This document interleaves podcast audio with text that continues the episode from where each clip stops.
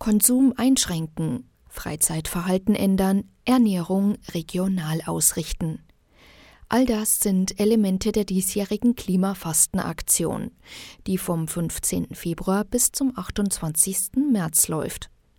Nicht zuletzt, weil Umwelt- und Klimaschutz der Kirche von Passau ein großes Anliegen ist, beteiligt sie sich auch heuer wieder, betont Maria Meidel, Umweltbeauftragte des Bistums Passau.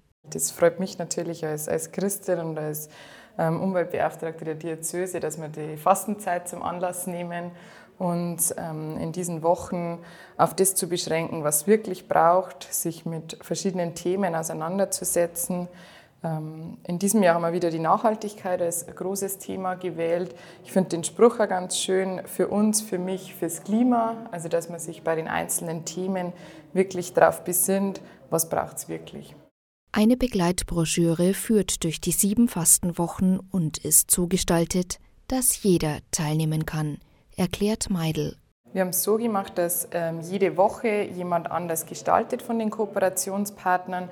Da hat zum Beispiel ähm, Regionalität in der Ernährung oder das große Thema Wasser, Konsum ist auch mit dabei.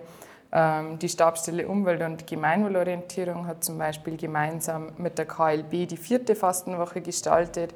Da haben wir das Prinzip Weltacker, also das große Themenfeld der Landwirtschaft, ähm, aufgegriffen und schauen uns da einfach die unterschiedlichen Themen an. Die kostenlose Broschüre liegt ab sofort öffentlich zum Mitnehmen aus, wie beispielsweise auch im Passauer Domladen.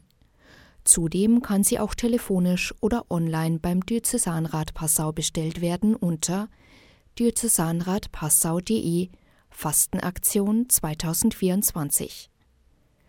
Stefanie Hintermeier, Katholische Redaktion